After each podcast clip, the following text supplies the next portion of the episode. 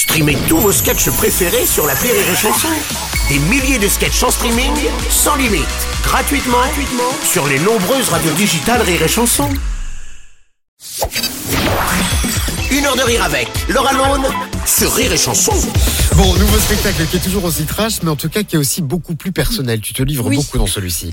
C'est vrai. Euh, je parle beaucoup de moi, ce que j'avais pas spécialement fait dans le premier spectacle. Le premier spectacle, c'est plus une suite de sketchs. Là, vraiment, je raconte ma vie et je raconte euh, un peu les coulisses du premier spectacle. J'ai j'ai fait euh, 50 tournées pendant lesquelles il s'est passé beaucoup de choses dans ma vie perso et je raconte un- vraiment l'envers du décor. Alors oui, c'est ça, hein, c'est ta vie perso qui est justement le, le fil conducteur de ce nouveau spectacle dans lequel tu abordes aussi plein de sujets d'actualité.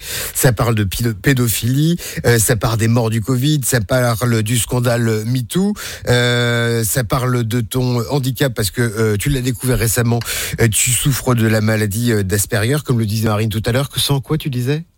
De quoi Sans déficience mentale. Voilà, comme ça, la nana, elle cale bien qu'elle est très intelligente au passage. Exactement, non, mais la, la meuf elle a tout pensé. Quoi.